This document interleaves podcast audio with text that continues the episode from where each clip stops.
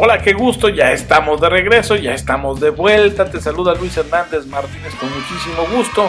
El tema de hoy, ¿qué pregunta buscamos responderte a ti, alta dirección?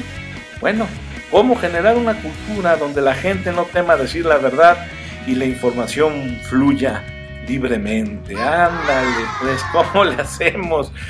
para que esto ocurra. Ya en el episodio anterior, en el segmento pasado, esbozamos cómo le hizo un CEO para que empezara el engranaje a moverse en esa dirección y su equipo de trabajo le entrara también al ruedo de la verdad. Y hacia el final del bloque también te di un consejo, ahí tú sabrás si lo conviertes en un llamado a misa, donde puedes empezar a abrir de paso hacia una cultura de la verdad, por ejemplo, en tu fiesta anual de fin de año, donde tradicionalmente lo hacen exclusivo para los trabajadores.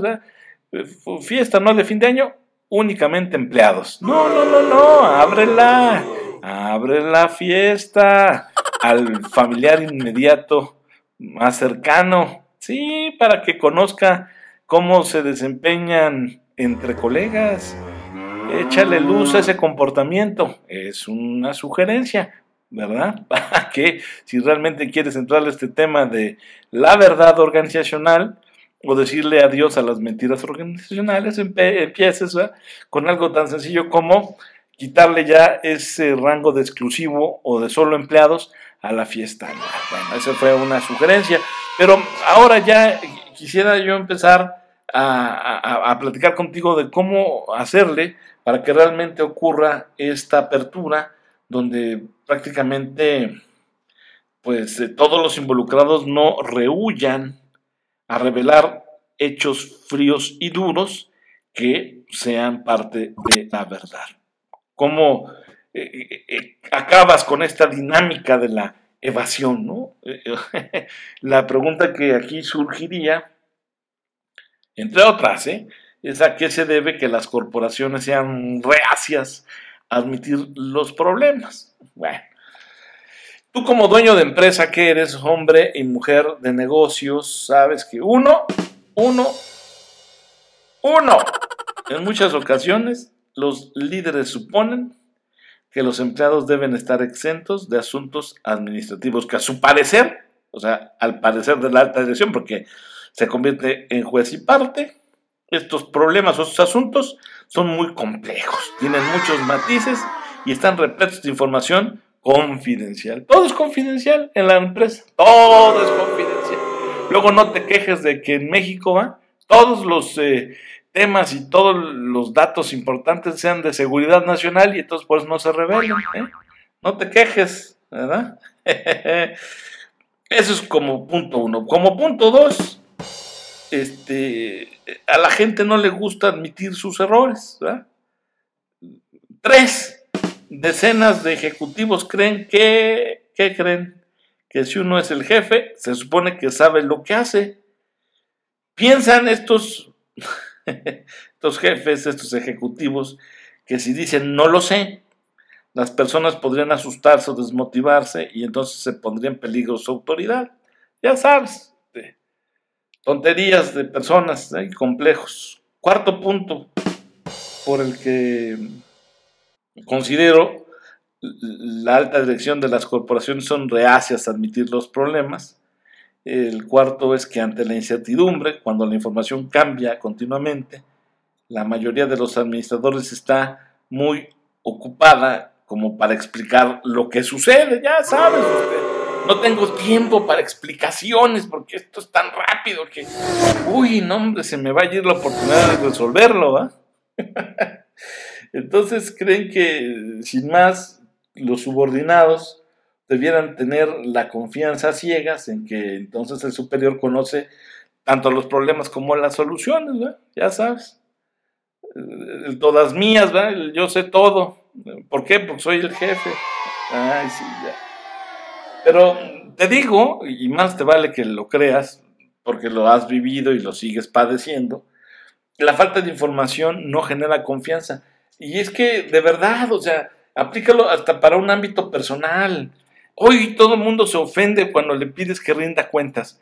que si no crees en él o en ella, que si eres tóxico, que si eres tóxica por pedir que se comporte de manera transparente, que si sí, que sí, date cuenta cómo la gente más bien ya le rehuye a rendir cuentas, a ser transparente y busca mil y un pretextos para no actuar conforme a ese canon y, aplicarlo a la organización y es exactamente lo mismo. ¿eh? La falta de información no genera confianza. En lugar de ello, eh, lo que pasa es que se genera una dinámica pues de evasión y medio compensatoria. Es decir, las personas a las que se deja en la ignorancia llenan el vacío con sus propias interpretaciones de los hechos y la verdad es que casi siempre son negativas. Y aquí no aplica el pues piensa lo que quieras, allá tú. No, a ver, no le saque a ser sincero, no le saquen a ser transparentes, ni se hagan los enojaditos, pues si no ocultan nada, rendición de cuentas total y transparencia plena. Aplican en lo personal y aplican las organizaciones. ¿eh? Así de que piensa lo que quieras, no me importa. No, no, no, no, no, no, ya basta de ese tipo de conductas que no son conforme a la ética ni a lo que se espera de la transparencia y la rendición de cuentas. Porque no se vale señalar con el índice a cualquiera que les parezca culpable o salgan con su frase de que el que esté libre de culpas que tire la primera piedra. no, no, no, no. Y es que cuando tú no dices la verdad, cuando, cuando no das información, aparte de que no generas confianza, lo, que, lo que provocas es que entonces tu gente, tu equipo de trabajo, los que te ayudan a, construir día con día tu empresa, después eh, temen de que serán acusados de lo que esté mal y por eso entonces prefieren callarse. Este, como nadie se siente en libertad de hablar acerca de lo que ocurre, el ambiente se va envenenando con especulaciones, calumnias y comportamientos de autodefensa. Y ya te expliqué, ya te dije algunos ejemplos. Entonces, si tú no das información, lo que estás haciendo es generar una cultura donde además la gente se va dando cuenta que está mal decir la verdad, porque si no, entonces ya empieza a recaer sobre ellos la culpa. puede ocurrir además que cuando la gente ya tiene varios años de trabajar ahí contigo, esas dinámicas, además, en lugar de irse eh, atenuando, en realidad se van agravando de manera profunda. Sin embargo, creo que sí puede anularse esos comportamientos. Es posible que lo que tú lleves a cabo como rendición de cuentas y transparencia eh, fomente el que no se violen reglas administrativas tradicionales. O sea, si tú eres transparente y rindes cuentas, pues queda claro que la regla básica de la administración tradicional, es decir, esa necesidad del control gerencial de arriba hacia abajo, pues resulta imperativo y entonces también resulta imperativo admitir errores de manera pública. Pero, insisto, al igual que en algunas de las convenciones habituales, este, todo esto que estamos diciendo puede jugar en contra de la franqueza si persiste la falta de información. Por ello, por ello, debes impulsar que haya información, que además esa información trascienda a la empresa, a la organización, circule entre los trabajadores, entre los colegas, porque de lo contrario, insisto, se va a llenar esto con eh, sospechas, insidias y sobre todo acusaciones y todas, todas, todas, todas negativas para tu productividad, para tu clima laboral y para tu cultura de trabajo. Entonces, a, cada ejecutivo, a cada directivo, le, tienes que eh, sensibilizar o le tienes que, enseñar o ayudar a que entienda lo importante, lo importante que es hablar con la verdad y con la transparencia a todos sus colegas. Y siempre con datos y con argumentos, no, no nada más con, con, latidas o con su verdad, porque también es muy común. No, no, no. Este, tienes que, hacerlo con datos y con argumentos. Ahora, si tu equipo de trabajo crees, sientes que no pudiera hacerlo de manera solitaria o, de manera autodidacta, pues asígnale un entrenador, ¿no? este, a alguien de buen nivel dentro de la empresa que le ayude en, ese, en este esfuerzo y le vaya acompañando. Este, por supuesto, a esta figura de entrenador, pues también tienes que capacitarla, eh, sobre todo para que sea capaz de, hacer preguntas y reúna eh, dentro del personal o del personal información específica que facilite la apertura y la franqueza de la alta dirección y que luego, por supuesto, alimente todos los canales de comunicación de la empresa. Mm, eh, ¿Aquí qué ganas? Una medición. ¿Y, ¿Y qué vas a medir? Bueno, pues qué tan accesible y receptiva es ante los ojos de los empleados una organización que fluye a partir de la verdad. Entonces, este, porque además, ay, sí, los clichés organizacionales, aquí somos una empresa de puertas abiertas, empiezas a, a, revisar y ni puertas tienen, ¿no? Las puertas están cerradas, o algunos sí las abren, otros las tienen cerradas, entonces, todas esas mentirillas o todos esos clichés organizacionales, y en realidad, llámales por su nombre, pues fomentan la mentira organizacional, ¿no? Aquí todos somos colaboradores, aquí todos somos iguales. Aquí, ay, por Dios, no, eso tampoco lo, lo, hacen ni lo llevan a cabo. Este, o, cuando se inventan nombrecitos para llamarle a los empleados de otra forma, ¿no? Aquí son nuestros asociados. ay, por Dios, digo, este, vamos a ser ya sinceros y dejémonos de, de cosas, porque a la gente nada más, este, le, le, crean ideas descompuestas y entonces ustedes mismos van echando a perder a su organización. Ahí les dejo de tarea que le echen un ojito al concepto de aldeas Potenkin. ¿sí? Este, pícale ya al santo Google y pon aldeas Potenkin. No conviertas en tu, a tu organización, a tu empresa, en una aldea Potenkin. Este, pícale, revisa el concepto y aterrízalo a la organización y sabrás por qué te, te lo estoy eh, diciendo. Entonces, Aprende a construir una organización donde la gente se escuche atentamente en cuanto a sus desafíos, que sea capaz de hacer preguntas que, sean respondidas con rapidez y a detalle, ¿verdad? E, elige también un periodo para hacerlo. No es que la gente esté ahí preguntando y entonces tú tienes que contestar todo el tiempo, toda hora.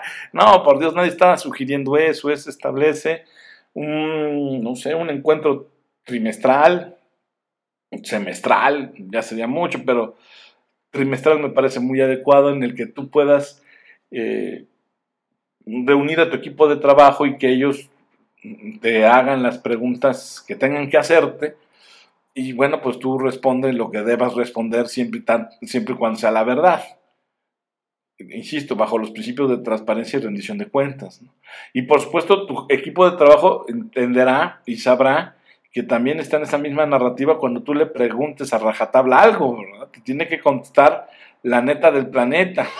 Y no seas el ofendidito, ni el sentidito, ni, ay, me están haciendo moving, ay, me están violentando mis derechos, ay, no, digo, no, tengo un jefe tóxico, tengo una jefa tóxica, uy, uy, Dios, este, no, no, digo, este, ya dejémonos de esas tonterías y seamos responsables, seamos una alta dirección con carácter, y, como tal enfrentemos nuestros demonios. Es, es, correcto, es deseable y es válido que enfrentemos esto con, con gallardía, contemple, ¿verdad?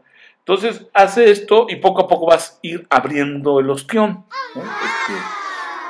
Cambia las verdades por soluciones también es otro, otro importante consejo que te doy, porque sí está bien que todo el mundo empiece ya a descoserse, no, esto está mal y esto de esto. Sí, y la solución Está bien, ya me dijiste que está sucio.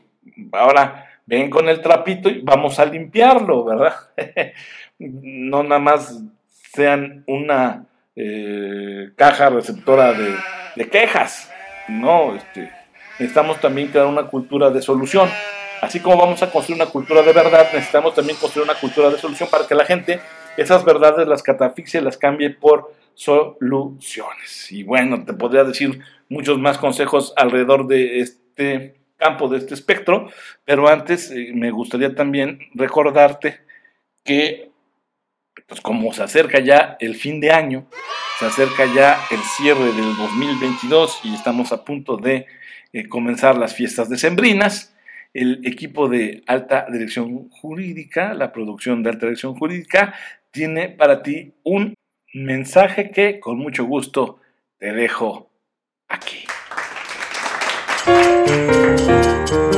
Hola, ¿cómo estás? Te habla tu servidor, admirador y amigo Luis Hernández Martínez, titular del programa Alta Dirección Gracias, muchísimas gracias por tu confianza y preferencia a lo largo del 2022. A nombre del equipo de producción de Alta Edición Jurídica, te deseo que pases una muy feliz Navidad. Claro, en compañía de todos tus seres queridos, compartiendo paz, esperanza y alegría. Además, hombre, que el 2023 nos permita a todos contribuir con nuestras habilidades y conocimientos. ¿Para qué crees? Pues para construir un México más justo, más próspero, más competitivo y en paz. Te deseo lo mejor hoy, mañana y siempre. Felices fiestas decembrinas.